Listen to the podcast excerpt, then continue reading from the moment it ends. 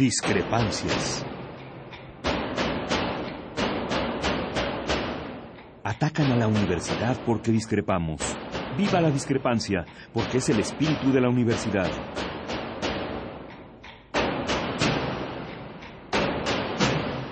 Martes de Discrepancias. Conduce Miguel Ángel Velázquez.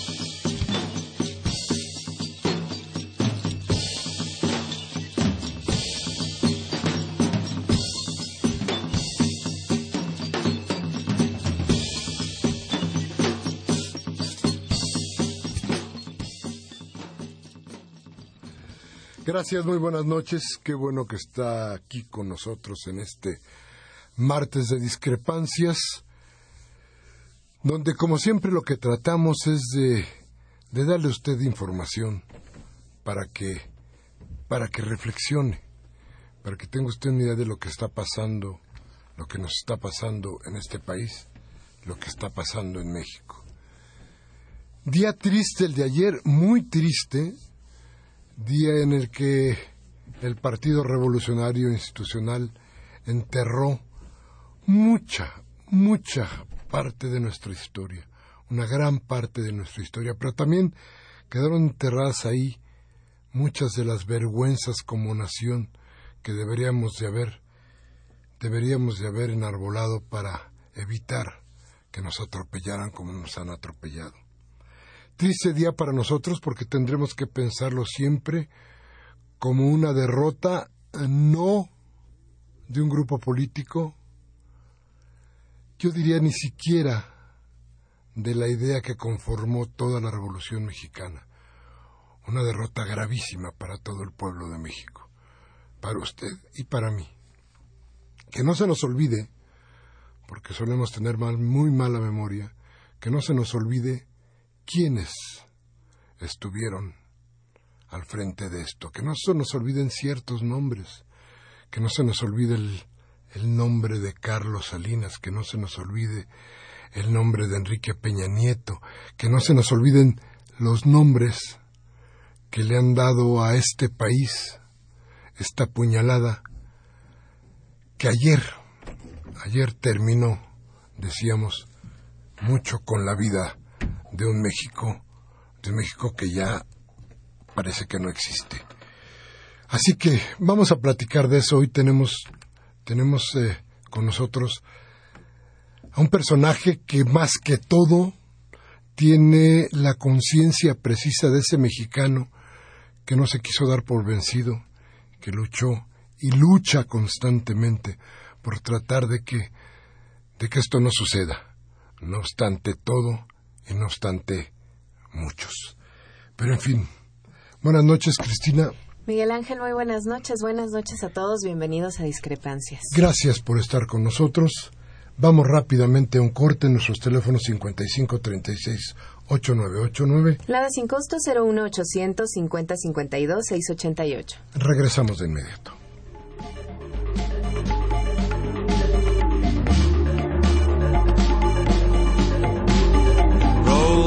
Life to life. Roll from life to life. Roll from life to life.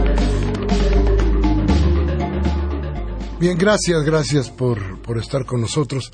La música eh, o, o, esto que usted está oyendo es parte de, de, de los... de lo que considera luto nuestro productor Baltasar Domínguez. En fin, ¿nos quieres presentar a nuestro invitado, por favor? Está con nosotros el senador eh, Manuel Bartlett. Él nos va a hablar esta noche sobre la reforma energética que ayer fue promulgada y sobre esta, como lo decías, Miguel Ángel, sobre esta venta que se ha hecho de nuestro país, de nuestro territorio, de nuestro trabajo, senador. Gracias por estar aquí con nosotros. Al contrario, Cristina, muchas gracias a ustedes. Y yo diría, ¿de veras lo vendimos o lo regalamos? Hmm. Bueno, yo no, yo no lo vendí, no he recibido ni un centavo y creo que no voy a recibir, al contrario. Deuda, vas a recibir deuda. ¿Qué fue lo que nos pasó? Bueno, yo, yo trato de, de, hacer un modelo de qué, qué pasó para poderlo entender, porque lo que se dice no tiene nada que ver con lo que pasó, con lo que motivó, con lo que se, se logró. Este es eh, la culminación, digo yo, la reforma energética de Peña Nieto.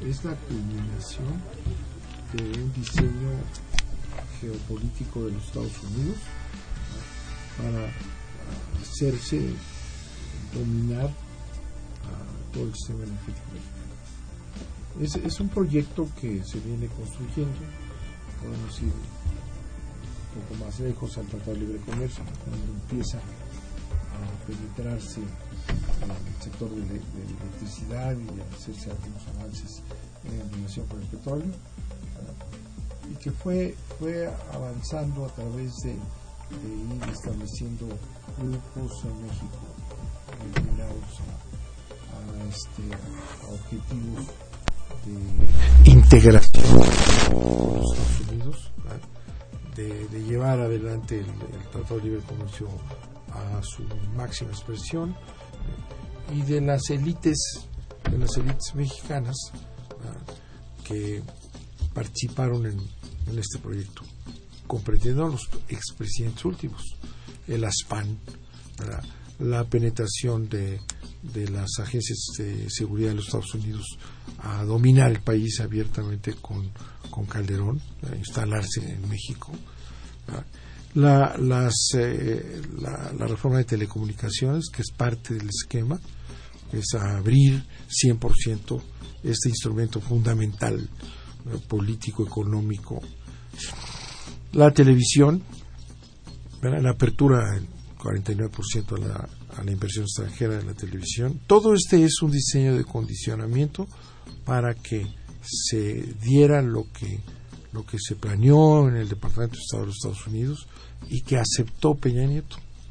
Es un acuerdo que tomó Peña Nieto en su ambición de llegar a ser presidente de la República, se comprometió con este proyecto. Y es eso, es la culminación de ese, de esa, de ese diseño de integración del sistema energético mexicano al sistema de seguridad energética de América del Norte. Es un tema que se ha venido manejando la seguridad energética, la seguridad energética de América del Norte, que no es más que la seguridad energética de los Estados Unidos. Senador, eh, perdón, Peña Nieto llegó al poder gracias a que aceptó que se iba a hacer esto? Bueno, yo digo que Peña Nieto ah, llega al poder en su vinculación con, con la plutocracia nacional, la, la connivencia con Televisa, y desde luego que esto forma parte de, su camino hacia la presidencia. Quienes hemos dado seguimiento a este tema, eh, yo recuerdo y lo escribí en, mi columna, eh, cuando antes de ser candidato a la presidencia, Peña Nieto, en una reunión de empresarios que se tenía, que se organizaba en el Estado de México cada, cada año, tocó el tema y dijo, es necesario ser modernos ya, quitémonos esta faja que tenemos que no nos deja desarrollarnos, hay que pensar en abrir, etcétera. Un tema que para iniciar una campaña en ese momento parecía peligrosísimo, no vuelve a tocar el tema, no le no lo profundiza, pero ahí él sella, ahí enseña que tiene un compromiso con los Estados Unidos. Y ese compromiso estaba ya diseñado, adelantado, y fue uno de los elementos principales de su, de su diseño de, de, México como ellos lo ven. Es por eso, digo yo, la reforma energética es la culminación de ese proyecto de integración del sistema energético mexicano a los Estados Unidos. Hay muchos elementos que lo que lo este, van descubriendo. por ejemplo, en estos acuerdos secretos de los expresidentes, presidentes de México, eh, se compromete a nuestro país a enviar a los Estados Unidos un millón y medio de barriles diarios. Cantarel está en su apogeo, entonces se empieza ya a una exportación masiva de petróleo. ¿Qué es lo que pasa cuando empieza a, decaer este, la producción de Cantarel? Como eh, decaen todos los pozos, y todo, por grandes que sean, el, el Mar del Norte está en decadencia. Entonces empieza a México a mandarle menos, menos del millón y medio de barriles diarios. Entonces aparece en el Senado de los Estados Unidos documentos que aquí presentamos en el Congreso para que no este, se cegaran o, que tuvieran la información de lo que estaba pasando. Estados Unidos en el Senado dicen que es importante eh, lo que está ocurriendo en México, va a haber un cambio, Peña Nieto ya en, en la presidencia, y, es importante para ellos porque México ha dejado de enviarles el millón y medio de barriles diarios. Está dándoles un millón cien, millón doscientos, y eso causa un problema serio en las refinerías del Golfo de México. Pero en, estos documentos del Senado se dice, pero va a haber un acuerdo bueno y vamos a poder participar en recuperar esa cantidad de petróleo hacia los Estados Unidos. Eh, otro documento en relación con la electricidad, que no hay que olvidar que es la, es la segunda empresa mexicana, eh, contando todas en renta, primero es Pemex, después CFE. Eh, igual CFE es parte de un proyecto norteamericano de llevar la, electricidad de la frontera de Estados Unidos hasta la, la Patagonia, hasta la Tierra del Fuego, declarado por este ex embajador de México eh, que está encargado de energía en el Departamento de Estado, eh, este, ¿cómo se llama?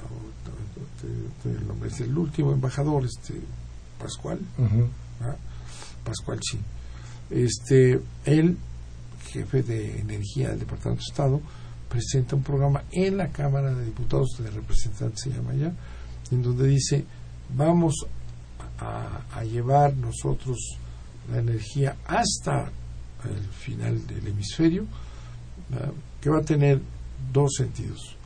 Uno, va a ser un negocio de cuatro trillones o algo así para nuestras empresas hacerlo. Es un gran negocio para nuestras empresas. Y además va a tener efectos políticos porque allá eh, los problemas que tienen con con los que no les gustan venezolanos o lo que sea, que aprovechan su energía para presionar a los demás. Un proyecto de presión, de utilización de la energía para fines políticos. O sea, cuando tú dices, bueno, ¿cuál es la razón de privatizar? Eh, que en realidad es desnacionalizar la energía eléctrica. La segunda empresa de este país, pues ahí la tienes.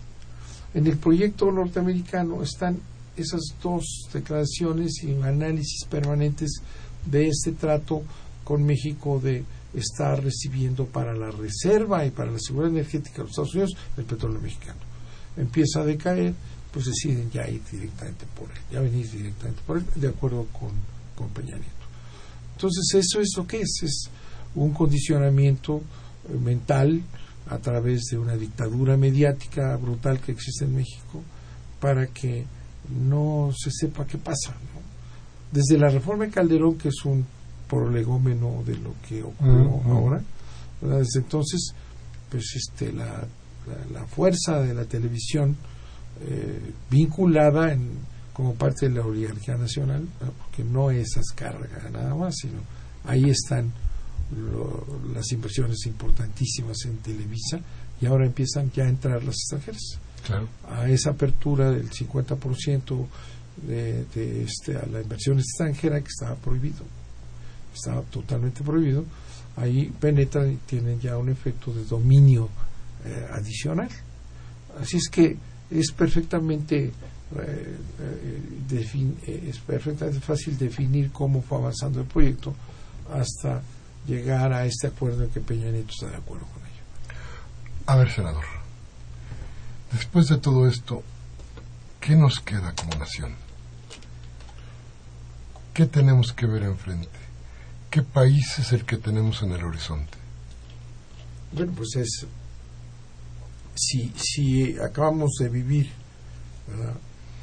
a este personaje Peña Nieto apoyado por PAN y PRI que les dan los votos suficientes para reformar la Constitución eh, y que le dan acceso a, a los Estados Unidos a- al dominio de, de la energía eléctrica y petrolera,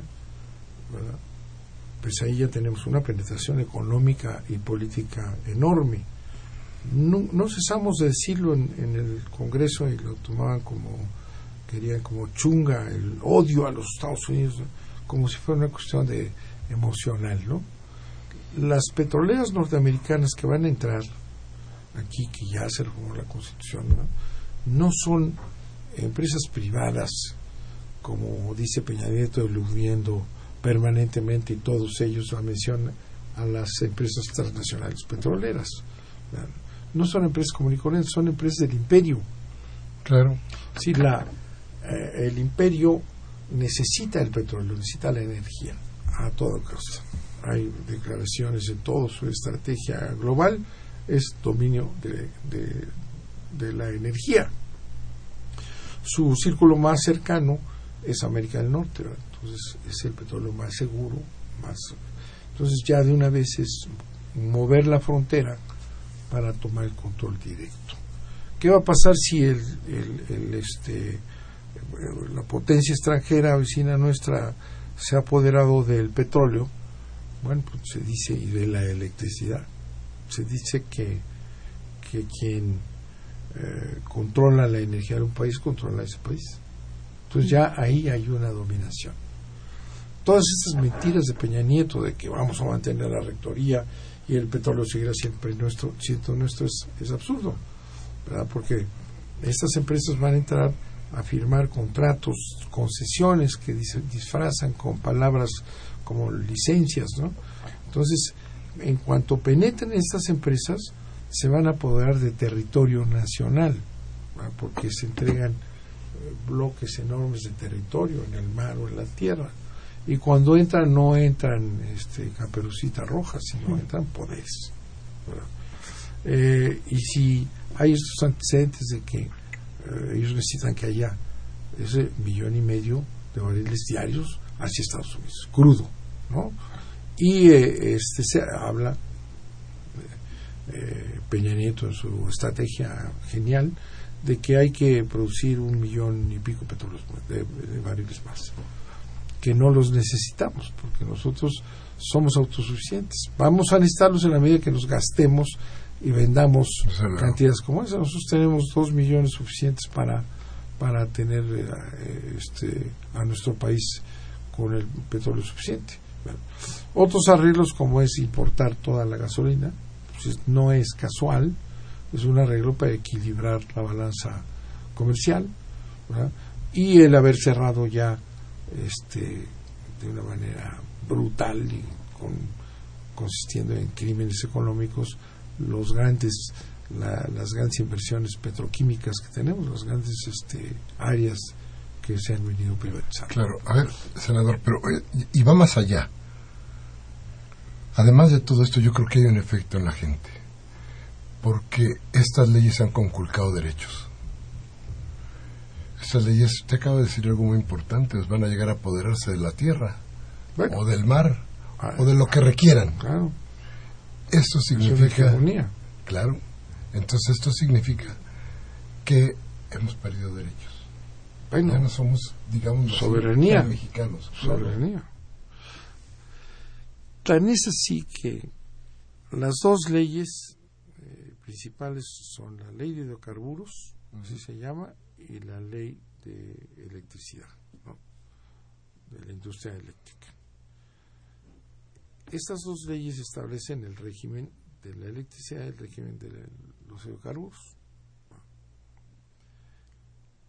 Pemex y, y CFE se convierten en empresas productivas del Estado. ¿No has oído que dicen eso? Entonces, bueno, ¿y eso qué es? ¿Dónde está? ¿Cuál es, cuál, cuál es esa naturaleza? ¿Dónde está esa, esa definición de una empresa en nuestro derecho? No existe. No existe.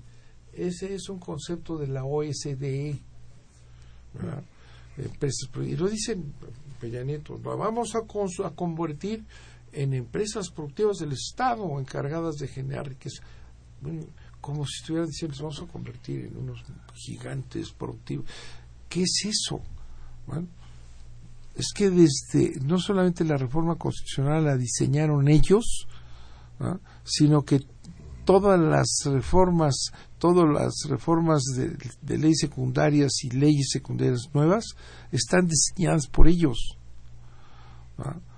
De- en la Constitución, la reforma constitucional meten sorpresivamente en una madrugada un adendum que mandan los presidentes de las de las comisiones este, y ese adendum trae veintitantos artículos transitorios ¿verdad? que eh, ahí ya revelan la verdadera reforma que había sido ocultada y negada por Peña Nieto en un acto de cobardía contra los mexicanos. Por eso es auténtico traidor a la patria. Siempre dijo que no iba a hacer lo que hizo. Y realmente aparece en la mitad de la discusión, cuando estamos apenas en el Pleno, después de haber salido de comisiones, entra el adendum y ahí empiezan los puntos centrales de eh, la, la, la, este, la definición de la legislación mexicana para que ellos puedan operar de acuerdo a sus intereses. Uno de esos elementos que son diseñados por ellos eh, son dos capítulos, sendos capítulos en hidrocarburos y en electricidad que se llaman ocupación temporal de la tierra. Sí, terrible. ¿ah? En los dos, en los son son eh, espejo. Ocupación temporal. Entonces aquí viene un elemento que, que es este importantísimo y que te das cuenta de cómo se planeó por los intereses extranjeros con todo cuidado, ¿verdad? Quitan de la Constitución la exclusividad del Estado en la explotación del petróleo y la electricidad, que estaban reservados. ¿verdad? En el TLC todo menos esto está reservado. Un concepto que viene desde Cárdenas. Después de la expropiación se reforma la Constitución y se establece que la energía petrolera, que el petróleo debe quedar en manos de los mexicanos y nada más y no permitir a los extranjeros porque son con intereses contrarios a nosotros. Eso dice la reforma de Cárdenas. Quitas tú la exclusividad del Estado y dice la energía es estratégica, es una materia estratégica. Conclusión de nuestro modelo y por tanto debe estar en manos del Estado. Si tú dejas esa estratégica y a continuación dices y que la nación va a explotar a través de, de empresas públicas y privadas, resulta que quedan estratégicas las empresas extranjeras. ¿no?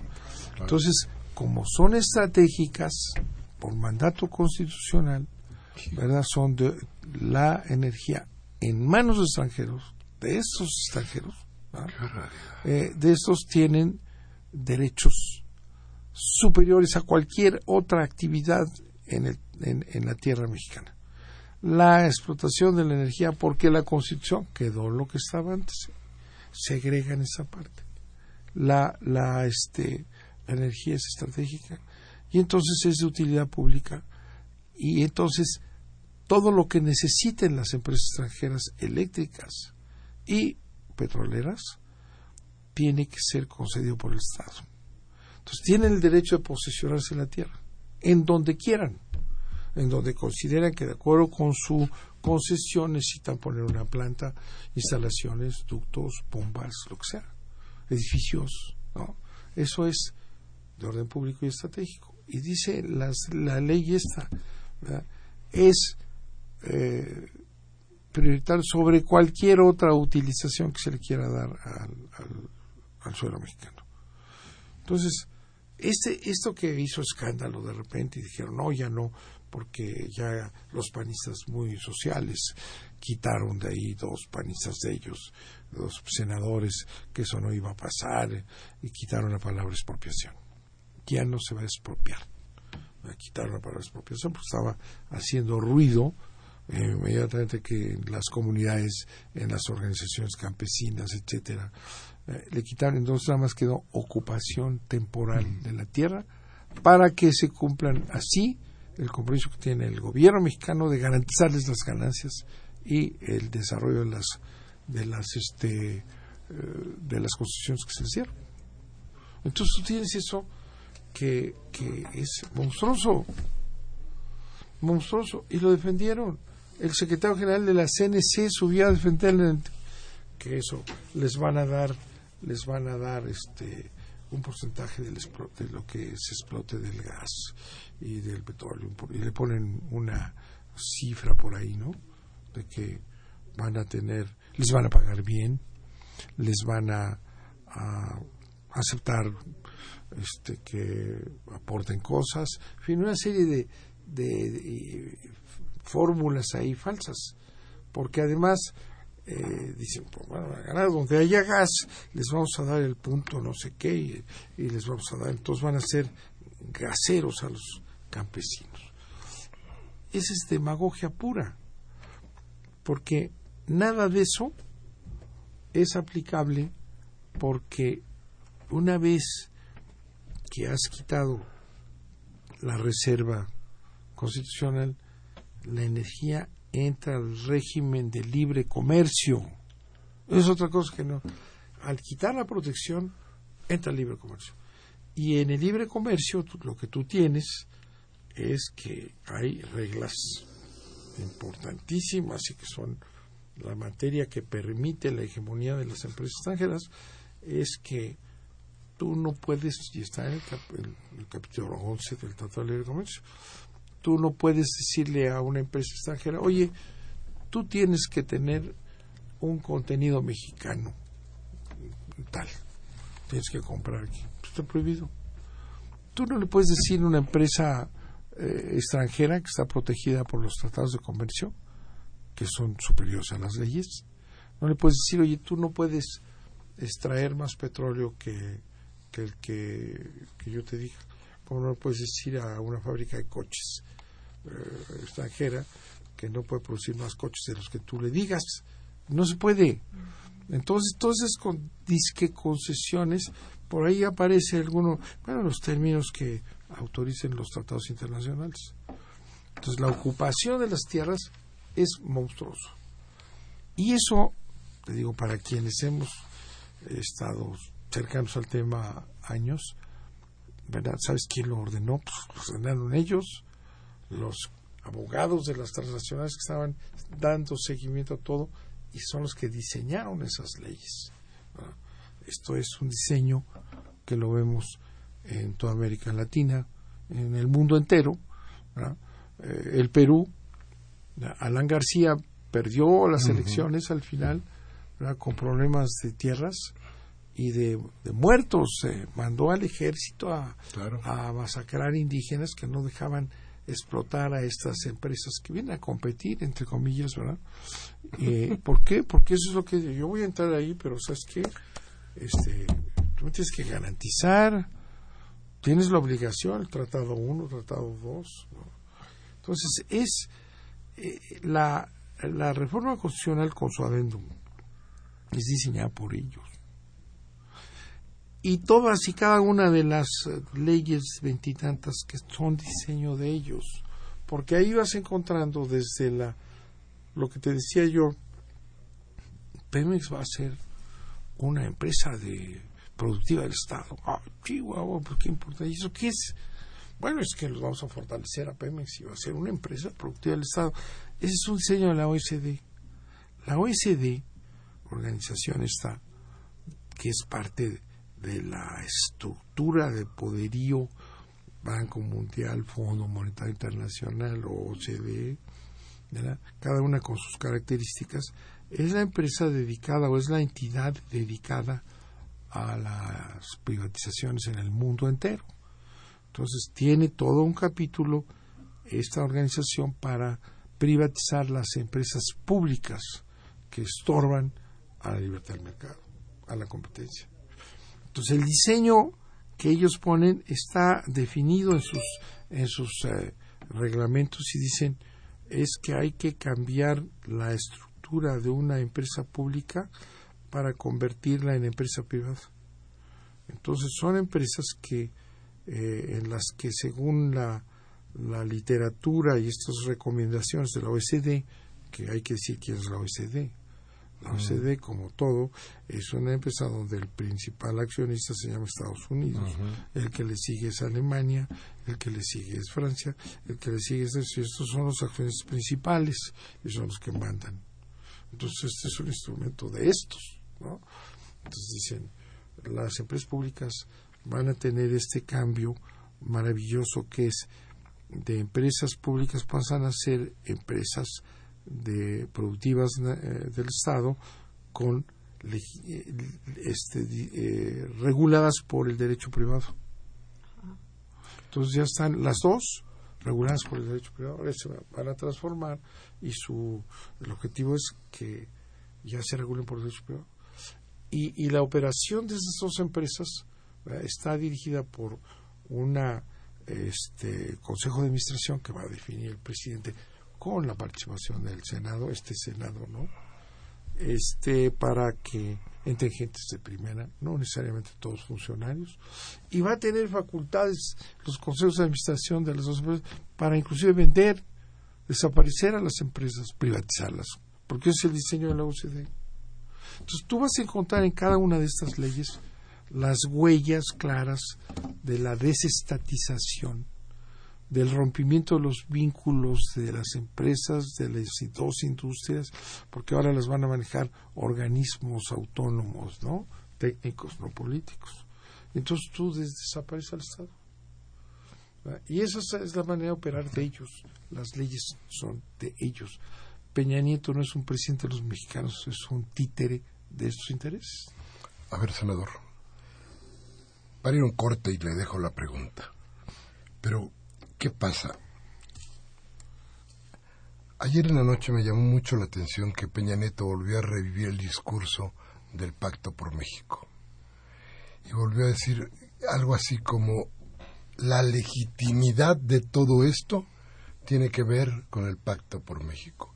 Y en ese Pacto por México había un PRD que no solamente llevó el, el papel, sino que además además sirvió ahí como parte de esta, de esta fórmula que termina avasallándonos. ¿Qué pasa con nuestra izquierda? Yo sé que usted está en otro, en otro lado, pero no. déjeme, se la dejo ahí.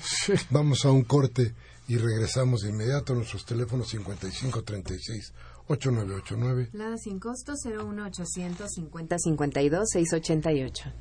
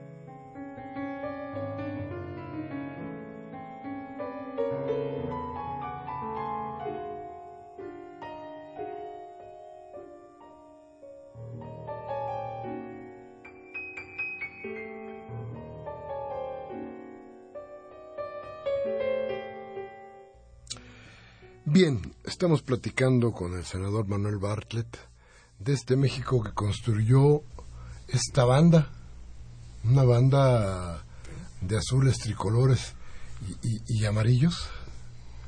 Sí. ¿Cómo ve usted? ¿Qué pasó ahí? Decía yo que Peña Nieto decía orgullosísimo ayer que todo esto no hubiera pasado si no hubiera habido pacto por México. también Madero lo recuerda, es el, el que lo maneja en los discursos que hubo en la mañana, para decir, este, nosotros impulsamos esta reforma y, y ustedes necesitan a nosotros, la hemos hecho juntos, cosa que es cierto. Sí, claro. Porque no tiene los votos Peña Nieto, el PRI no tiene los votos, es juntando a esos dos que logran los votos. PRD no es necesario en este caso. Por eso puede Pero es útil porque como ha presumido Peña Nieto, que su política de transformación ha sido tan inteligente que ha podido unir a todos los extremos en un proyecto común. Y el PRD firma el pacto. Y en el pacto está comprendido esto. Pero además, la reforma de Calderón, que es el preludio de esta, ¿verdad? La reforma energética Calderón fue votada por el PRD, el PRI y el PAN. Correcto. Lo tengo escrito y analizado. Y aquí estuvieron en el pacto. Eh, en realidad, este es cuando, cuando dices eh, cuáles son las, los motores, digo yo, de esta, de esta entrega. Son dos, Estados Unidos, el acuerdo, y dos, la corrupción. ¿Por qué? Porque tanto las élites priistas tecnocráticas como las panistas están ya en el negocio energético. Videgaray es representante de, fondos importantes vía vía este el antiguo secretario de Hacienda y los y los panistas que entraron a manejar la energía también están en el negocio. Entonces, ellos empujaron. Estas élites mexicanas y la Coparmex y la el Consejo Mexicano de Negocios van atrás y nunca lo hubieran podido hacer solos si no están los Estados Unidos atrás. Pero entonces, sí es un acuerdo de el PRD, el PAN y el PRI. Acuerdo que no se ha roto Acuerdo que no se ha roto. En materia energética, el PRD votó en contra. No era necesario. ¿eh? Claro, por eso votó en contra. No era necesario. Votó en contra y, bueno, hubo una indignación porque se les pasó la mano a, a estos eh, traidorcetes en cuanto a la manipulación de la historia. Entonces presentaron la, desde la iniciativa de, de, Peña Nieto, es decir, Cárdenas es era el primer este hombre inteligente, sí, privatizó, digo, este hizo, lo expropió, pero después abrió a la inversión privada. Cárdenas era el gran privatizador a final de cuentas. Entonces ya brincan por ahí y dicen, no, ¿qué es esto? Abusando de cuestiones históricas este, de manera absurda. Pero sí, los tres aprobaron la reforma de Calderón, participaron, aparecieron algunos consejeros este áulicos en Pemex del PRD en esta este, repartición de posiciones y que de, pues, posibilidades de negocios digamos sí eso es auténtico. Eh, no hubo resistencia real durante todo este periodo y las 16 reformas constitucionales que se han hecho eh, en contra del proyecto histórico, transformándolo, eh, que ha hecho Peña Nieto, ha sido con ustedes. Entonces, eh, realmente la oposición no está ahí. Y hablaba, hablaba yo de, claro, hablaba yo de, le preguntaba a usted sobre qué país tenemos al futuro. Y parece que estamos en la total indefensión. No hay nada en el horizonte que pudiera darnos una idea de que tendremos que que armar una lucha diferente. Andrés Manuel. El único que hay ahorita de oposición es Morena. ¿Se, pueden revertir estas reformas? Porque además, eh, dentro de ellas también muchos legisladores se quedaron amparados, ¿no? De si alguien les reclama en algún momento denuncias y demás, están amparados. ¿no? están en el poder. ¿no? y, y pretenden estar en el poder más tiempo. Pero, pero tú dices algo, podemos revertir la presencia de, los poderes norteamericanos dominando ya el país totalmente, volverá a darse una coyuntura como la que encontró Cárdenas para aprovecharla y echarlos. Yo creo que no podemos este, bajar los brazos si está bien aquí está nuestro país. Porque, por ejemplo, eh, Peña Nieto fue un, un, presidente minoritario, ¿sí? treinta y tantos por ciento, ¿no? Treinta y ocho por ahí. y se une con todo Soriana y Monex con todo y eso 38% y se suma al partido que quedó en tercer lugar al PAN pero en medio está Andrés Manuel que sacó dos veces seguidas la segunda votación. Haya sido como haya sido como diría Calderón. Entonces si tú analizas ahorita, bueno, esa es la fuerza que está, de verdad. Ya tiene un partido y el compromiso es claro y serio porque sí, yo estoy con él, movilizamos, eh, se llenaron las calles del Paseo de la Reforma todas, varias veces, se llenó el Zócalo, ah, fue el único que lo hizo ah, antes. Eh, era imposible revertirlo, en, eh, digo, hacer algo diferente porque la relación de fuerzas en el Congreso, pues es así, tiene la mayoría, punto. Pero que quede esto para siempre tampoco. ¿Por qué? ¿Por qué aceptar que aquí van a estar los norteamericanos para siempre dominando a un pueblo de 120 millones? ¿Qué les está pasando ahorita en Irak? Ya se les voltearon los cuadros, ya están volvió a estallar una realidad iraquí y, y árabe. Y ahora ya no les gusta que aparezca otra fuerza por ahí, que si los sunis y los chiíes, y entonces ya está bombardeando otra vez. Ya corrió al títere que puso, que puso Obama y compañía, ya lo corrieron, entonces ya perdieron el control otra vez. Nosotros somos diferentes a ellos. Nosotros somos un pueblo con historia, con cultura, con idioma mestizo. ¿Vamos a aceptar eternamente una hegemonía norteamericana aquí, así? Yo digo que no. Yo digo que no. Por eso ahí está la, la, este, la consulta. Ah, se están haciendo ya los números. No sé el PRD que siguió adelante, pero Morena ya tiene hoy el número de firmas que establece la ley de consulta. Lleva por más. La gente dice, la gente te dice, eh, cuando vas a discutir eso, a solicitar las firmas, ¿no? Te dicen, oiga, pero usted cree que, que estos, este gobierno y la Suprema Corte y todo esto va a permitir que, digo, pues, no podemos decir que seguro lo van a hacer aunque esté en la Constitución y en las leyes. Pero lo que no podemos dejar de hacer es encontrar las vías necesarias para salvar al país. Es una, es una responsabilidad moral, es una responsabilidad ética, ahí está. Y somos 115 millones, 120 millones, manipulados por la dictadura mediática esta de Televisa y todo. Y sin embargo, si tú ves las encuestas, Peñanito está ya por ahí del 20% en picada. Sí. Y él es pues el representante de los poderes que están atrás de él. Está cayendo.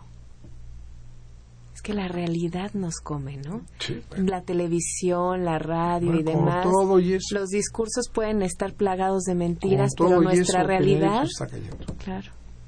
Y eso es, eso es asombroso. ¿eh? Porque quiere decir que hay, sí hay esperanza de que esto, de que esto se revierta. Vamos rápidamente a un corte y regresamos con ustedes y con su voz, que es lo más importante de este programa, desde luego. Terminaremos con la reflexión del senador Bartlett. Vamos al corte.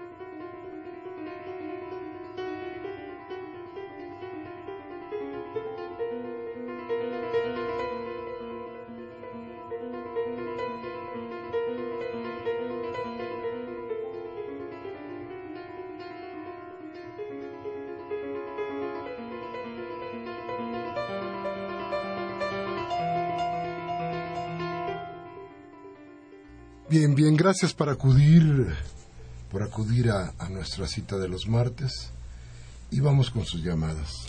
Máximo García nos llamó de la Venustiano Carranza. Dice, felicito al senador porque está hablando con la verdad. Es una desgracia para el país. Hay que hacer la consulta popular y que la gente se entere. Don Eduardo Cantú, discúlpeme, yo creo que ya es un lugar común todo lo que nos, nos, este, nos eh, plantea en su pregunta, pero no quería dejar de decir, porque a lo mejor usted ni siquiera es Eduardo Cantú, pero bueno, vaya Toluca esta idea. Maritza López de Tultitlán dice, excelente programa. Aquí en Tultitlán hay un corporativo llamado GAP, el cual no da la oportunidad a los ciudadanos de entrar a Morena. ¿Mm? Hay que pasar por ahí. Rubén Pinto de Catepec dice, la reforma energética será beneficiosa para los ricos. Nosotros los pobres nos quedaremos encuerados y como el chinito, solo mirando. La señora Cárdenas nos dice, todo lo que menciona ya lo sabemos. ¿Cómo revertir esta situación, esta aberración legislativa? Abel Guerrero de Venustiano Carranza dice, en el Congreso una mayoría,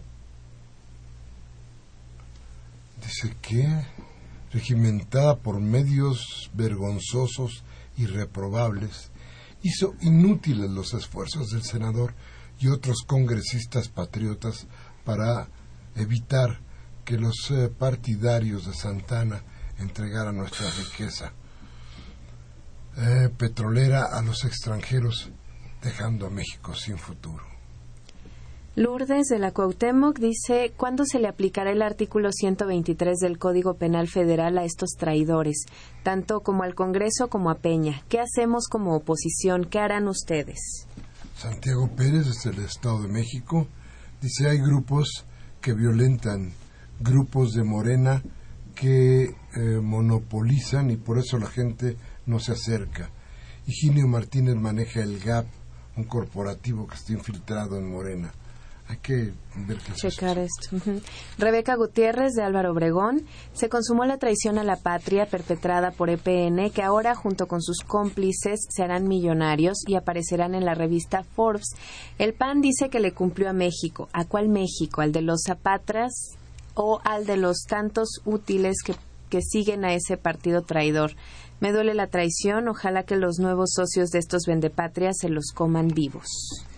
Agustín Mondragón de Cuauhtémoc dice, la dictadura de Enrique Peña Nieto empieza cuando el PRI reforma sus estatutos para convertirse en un partido de dictadores, no de revolucionarios, y el fallo que dio la Suprema Corte negándole a un ciudadano la información del dinero que tenían en sus cuentas los diputados, nos demuestra que el crimen organizado de los gobernantes se ha apoderado de los tres poderes de la Unión y éste abre las puertas a una dictadura, peor que la de Porfirio Díaz, y el traidor Peña Nieto, a través de su representante Castillo en Michoacán, sigue fabricando delitos a los luchadores sociales como, como a la comandante Nestora, Nestora Salgado García.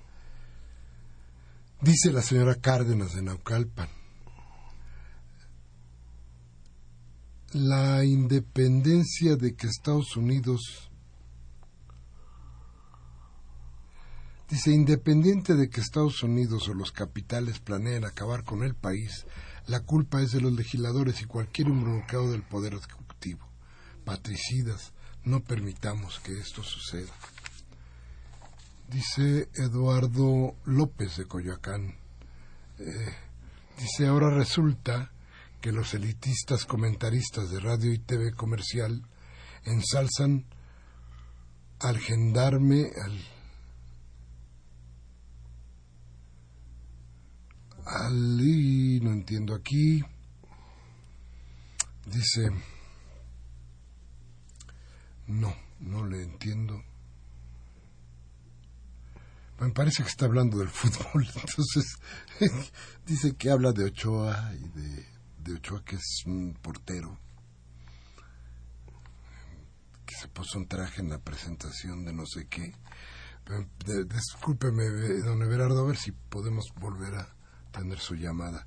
Manuel Munguía de Iztapalapa dice, esta imposición desde el imperio yanqui, los mexicanos la pagaremos muy cara.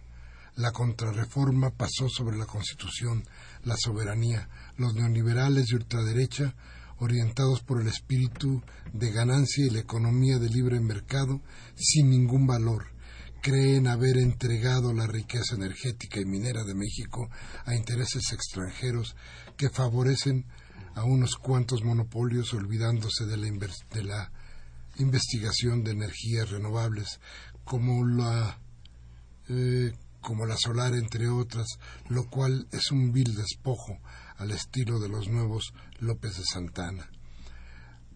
Que hay corrupción en el, hay corrupción en el Ejecutivo y en el Legislativo de la Nación. Miserables ratas, dice. Gabriel Campos de Benito Juárez dice, ¿quién es ese personaje que dice que estamos en el Nuevo México, que gobierna para todo el pueblo, llamado Mesías? Su apodo, Peña Salinas Nieto. De la pobreza salió a gran empresario. ¿Cómo van las, a cómo van las cosas tendremos que soportar otro sexenio priista y las redes sociales qué opinan al respecto. No se les ve participación. Seguiremos buscando a un presidente que vele por nuestro pueblo. Bien, se nos acaba el programa. Don Manuel, su reflexión para terminar. Bueno, yo pues aprecio lo que aquí se ha dicho del, auditorio, ¿no? Es Radio Universidad, tiene su tradición. Eh, lo, lo importante hoy, en este momento, es conocer la realidad.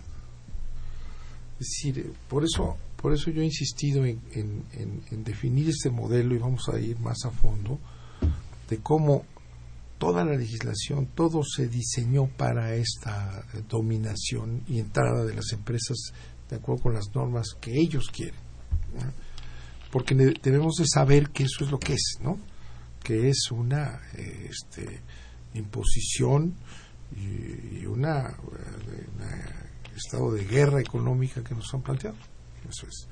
Para poder de ahí decidir, bueno, cuál es el enemigo, cómo se puede analizar. Para no caer en las mentiras estas constantes, ayer vuelve otra vez Peña Nieto decir lo que aquí esta chica decía, este, eh, va a bajar la electricidad, va a bajar. Que es, que es una perversión porque manipulan a la opinión pública, ¿no? Fíjate que lo, importante es que tú vas a, te va a alcanzar la, gasolina, eh, va a bajar esto, habrá miles de empleos, México va a progresar ahora sí. Y ese es el discurso que no tiene sustento. Porque dicen, ¿con base en qué si eh, tú sabes que Pemex va a tener que seguir alimentando el patrimonio y por tanto no va a poder competir y por tanto lo van a matar? Eh, no, no entras al análisis porque están en la demagogia pura no permitieron en todo este proceso de más de un año, desde que entró eh, Peña Nieto con este propósito, no entras a los programas de televisión ni de radio. Simplemente no entras. Están ahí los, eh, los Ollas y los eh, otros perorando y diciendo cosas y no hay oportunidad de decir nada en contra, porque hay ese acondicionamiento, esa vinculación de los medios hegemónicos para proteger lo que son sus intereses también. Entonces, lo primero que se necesita es saber, no engañarse, saber qué pasó.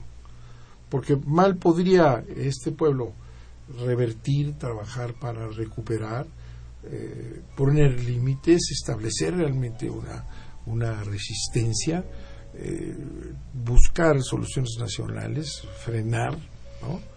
si no sabes de qué se trata lo primero es eso, lo primero es saber que esta es una imposición, un acuerdo de, Peña Nieto con este diseño de, mover la frontera. La, la, seguridad energética de Estados Unidos eh, es parte de México. Ya sabiéndolo, ya entendiéndolo, eh, ya analizándolo, pues puede haber una actitud diferente de la población que se sacuda y no se deje llevar por esos mensajes. Ha sido brutal la propaganda a favor de estas mentiras de Peña Nieto. En el podías tú subir 20 veces a la tribuna en el Congreso y no salía nada, tres cositas, eh, nada. Y en cambio obsesivo. Ahorita tú piensas el radio que no sea este y son miles, miles spots en ametralladora, ¿verdad? miles de millones de esa de ese Pues engañifa. cuando menos ya sabe usted, Manuel, que aquí tiene este programa para todas las cosas que sean necesarias, es decir, para que la gente esté informada. Se nos fue el tiempo, gracias Cristi. Muchas gracias, muy No, buenas muchas noches. Muchas gracias. Gracias a usted que estuvo con nosotros, con Mariana Cerón, que nos ayuda en la asistencia de producción, Gerardo Zurrosa en los controles técnicos, Baltasar Domínguez en la producción, y yo, que les pido, que les suplico como siempre, que si esto, lo que hemos dicho aquí, les sirve de algo, tómese un café mañana, hable con sus amigos, platique de lo que aquí hablamos. Y si no quiere pensar, si no quiere reflexionar, acuérdese que este país dice que es democrático. Cambie de canal. Vaya a Televisa o Radio Fórmula para que le cercenen el cerebro. Hasta la próxima.